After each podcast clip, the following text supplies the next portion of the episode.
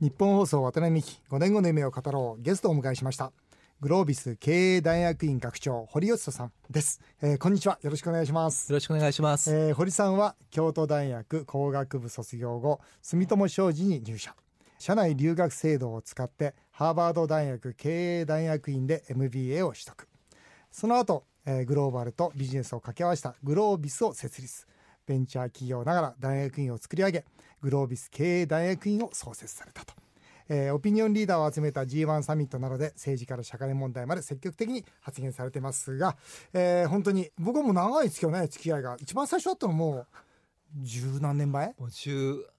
年前です、ね、18年前、はい、YO 最初。YO ですね。そうだよね、はい。YO ってちょっと説明してもらえます？堀さんがねずっと中心でやられてきて。YEO と言いますのは、はい、世界の起業家のネットワークで40歳未満の年商1億円の売り上げを作った起業家の会です。そうです、ね、日本の創設に関わってその際に渡辺さんにお願いをして創設メンバーにも加わっていただいてそれであの継続していただくために渡辺さんのオフィスにもお伺いしてお願いをしたということがございます。そうそれが最初の頃でしたよね。はいそうです。そうですよね、はい、あの18年前に一生懸命メンバー集めて作った時には、うんうん、日本で20名集まるか集まらないかぐらいだったのが、うん、今はおそらく YEO に入れる資格が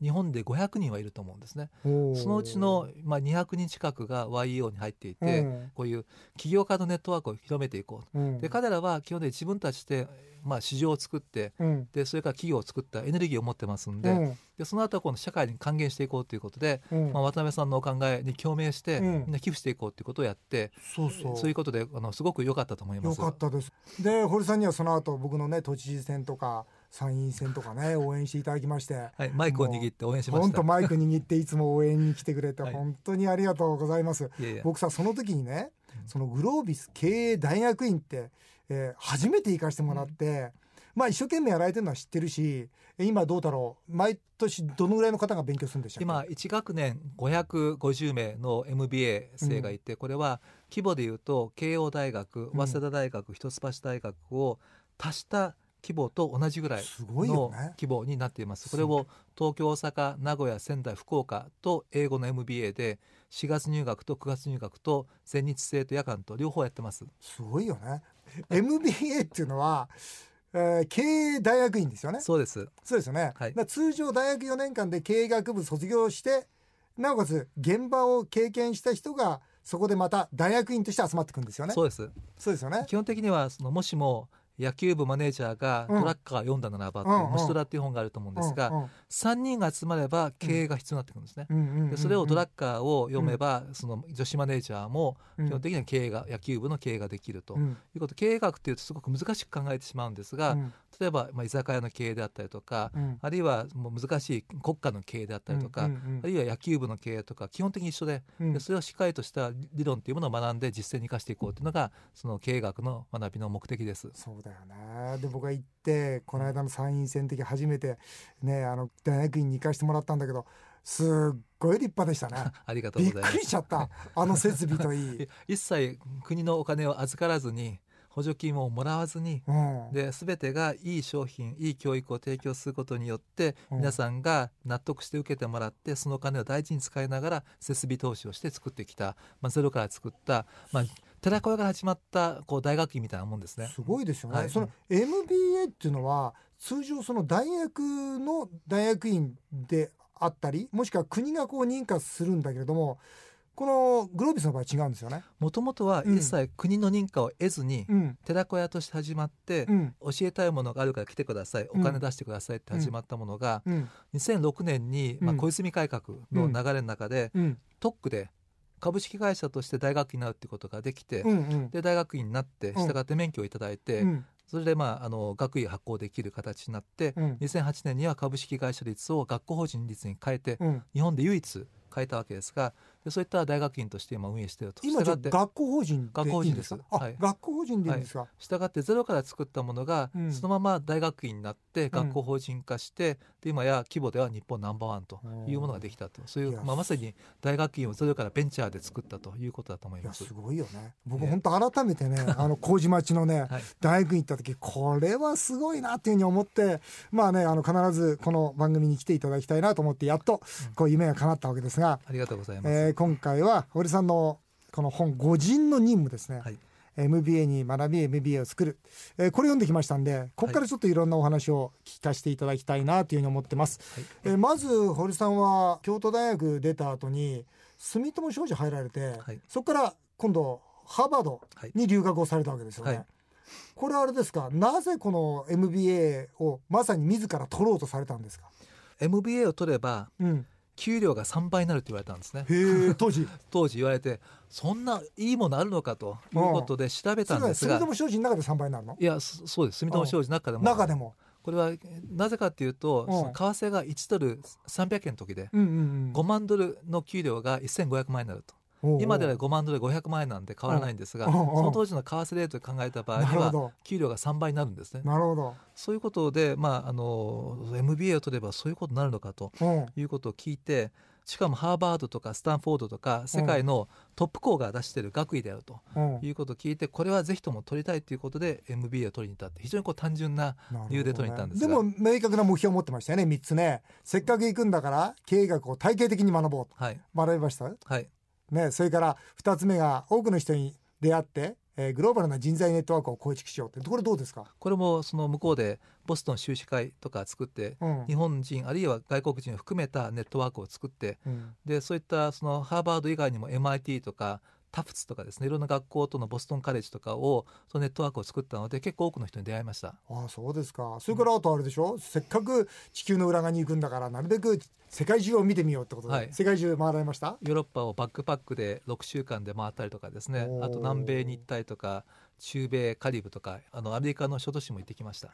結構あれですか？このハーバードの MBA 卒業生ってのは多いんですか？日本で言えば同期がローソンの新浪さん、はいはい、であとはあの2つ下に楽天の三木谷さん、はい、1つ上に DNA の難波智子さんがいて結構その日本でもかなり活躍している方が多いですね。あとは世界になるともっとその例えばオバマ大統領の前のブッシュ大統領が、うん、まあ、ハーバード MBA であったりとか、うん、前回のそのオバマ大統領の対抗馬も、ミッドロムニーもハーバード MBA ということで政界とか財界とか含めたまあ、リーダーがかなり育っているのが現状です。MBA っていうとすごくなんか難しいことを学んでいるような感じがすると思うんですが、うんうんうん、例えば渡辺さんも相当学ばれたと思うんですね。うんうん、その経営学の中身っていうものを短期間で教えるのが MBA っていうふうにご理解いただいたら、うん、成功した起業家経営者っていうのは MBA 取ってなくても成功したって言うんですが、うん、大概の場合に経営学のエッセンスをそのプロセスですごい学んでうん、で成功した方ってすごい勉強熱心なんで,、まあ、確かにそうです、ね、それを体系的にまとめたのをその MBA ということで、まあ、要は走りながら学んでるのか、学んだ後に走ってるのかの違いがあるっていうそういうことだと思います。なるほど。特に MBA の場合にはあのケーススタディを大切にされてますよね。はい。もうやっぱりいろんな企業をこうピックアップして、はい、その企業戦略だとかいうのを、まあ、前から後ろからこう分析するじゃないですか。はい、やっぱりそこに大事なポイントありますか？このグロービス立ち上げた理由は日本の教育を変えたかったんですね。うん、日本の教育はレクチャー形式といいまして、教授先生が一方的に知識を植え込んで、うん、試験ではあなた何を知っていますかと、うん、正解は何ですかということを答えなければならない、うんうん、でそのケースメソッドっていうのは教授とか先生は一切教えないんですね、うんうんうん、教えることは教科書に書いてあると、うん、で知識とか理論は道具であると、うんうん、道具っていうのを覚えてもしょうがないと、うん、道具を使いこなす方法を実際にあったケースをもとにして考えて、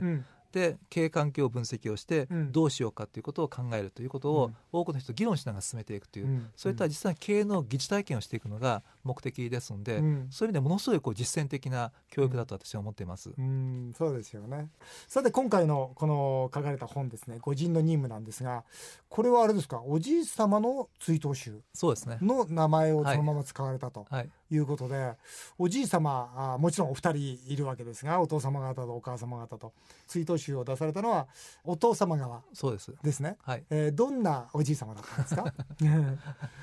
まあうちの祖父はケンブリッジにその当時留学をして船でイギリスの行って、うん、はいでその時に自分の生き方を考えて、うん、自分の任務、まあ、御人って我人の任務ってあそうですねここで説明しておかなきゃいけないですね、はい、御人っていうのは我人ですね、はい、自分の任務、はい、つまり自分の使命は何かを考えて、はい、それを一枚の紙にまとめたでその、まあ、祖父が飛行機事故で死ぬんですが、うん、その時に追悼集出してくれた時のタイトルがこの「御人の任務」というタイトルの追悼集でうん。うん、でこれを読んだ時に僕は9歳の時だった。意味が分からなかったんですがその後よく分かったことはだんだん年取るにしてまあ十何歳になるに従ってうちの祖父は自分の生き方をきちんと認識してその通り生きたんだと、うん、だ自分の任務は何だろうかということを、僕の場合は分からなかったから、それを探そうというそういったその自分のミッションとか任務というものを探すためのプロセスを歩み始めたきっかけとなった言葉だったので、このタイトルを使ったということです。おじい様あれですよね。慶応大学の工学部の創設に関わったとい。うね、はい、大変な方なんですがもう一人のおじい様もなんか小気味のいい これは今度あれですか？四国の政治家、はい。うん、あの四国の愛媛県新居浜市をベースにしたはちゃめちゃな、政治家でした、まあ、うん、あの県会議員5期市議会2期で国政には出れなかったんですがあの僕にとってはすごくこうあの人間味が豊かな、うん、あのおじいちゃんでしたね、うん、なんか面白いですよね、平和を記念して二度も馬に乗って日本縦断の 走挙をするってなんだかな何したのかなとか馬乗って日本中走ってたんですか？そう走ってこう平和をと言ったりとか平和を記念して瀬戸内海を泳いで2回も渡ったりとかですね。すごいこう熱血感のその政治家でしたね。本当ですよね。これ読むと本当にそれがわかるんですけど、えー、堀さんの個人の任務っていうのはどういうふうにして今考えてらっしゃるんですか？つまりご自分のミッションですね。はい僕は一つは良い人材を育成するということを考えていて、はい、そういった新たな教育を作るということを行っていると、はい、でもう一つ目が自分新たな産業を作っていくということでベンチャーキャピタルを行っていて、うん、あと良い知の発信する場を作っていこうということで出版とか、うん、あるいは動画配信とか、カンファレンスを行っているということのこの3つをやっていくとつまり人材育成と産業の育成と、それからあとは知の発信をしていくと、うん、これ人金知恵と言ってますが、うん、そういったあのものをもとにして世の中の創造と変革を行うということをグロービスのミッションとして考えていまして、うん、まあ、僕も一生かけてこれやっていこうと考えています。政治はどうなんですか？かなりいろんな意味で政治について発言されていますけどもご自分でその政治家にという気持ちはないんですか？祖父が政治家ということもあって、ずっと政治家になるっていうのはずっと自分の中のオプションとしてはあったんですが、はいうん、今はなることは考えていなくて、うん、それよりも政治家でこう活躍できる方々をバックアップして、うん、でその方々と今度は民間とのつなぎ役の役割を果たしていこうというのが私の今自分の、まあ、ミッション使命として考えていまして、うん、と言いますのは私も見ていて政治家の方々の話を聞いていて分かったことは政治家だけじゃ変えられないことが結構多いんですよね。うん、世論がしっかりついていかなければならないし、うん、民間と連携していくということがすごく重要になってくるので、うん、そういう意味ではそういった多くのリーダーが政治家ばかりじゃなくて学者、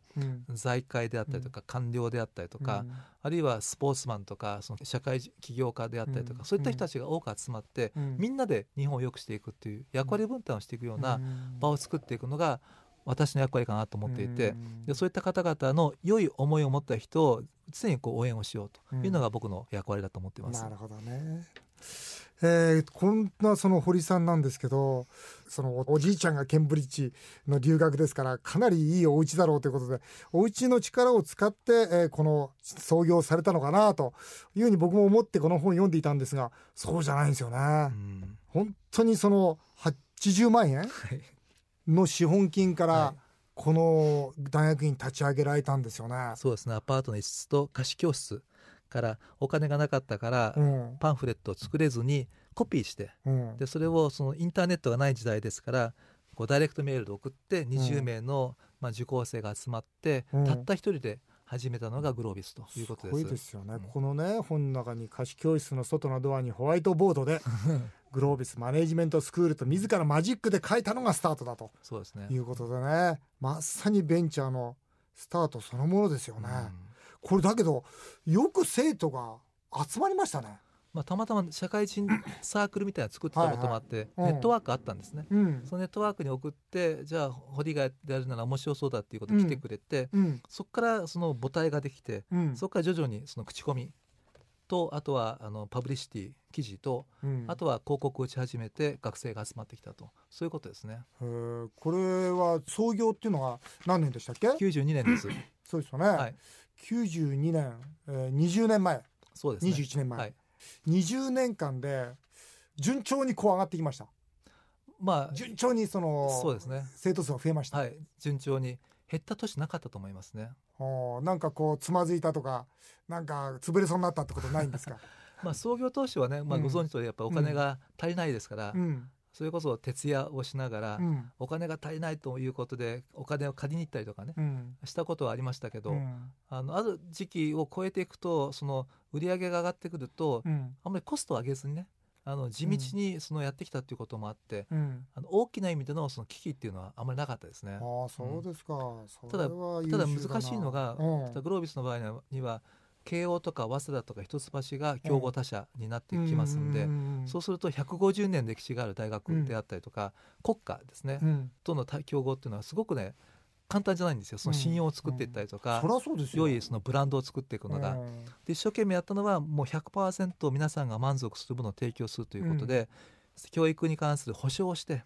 もしも不満があった場合にはちゃんときちんと受けてもらった上で不満があった場合には全額返済をしますと。お金を返すと。返すと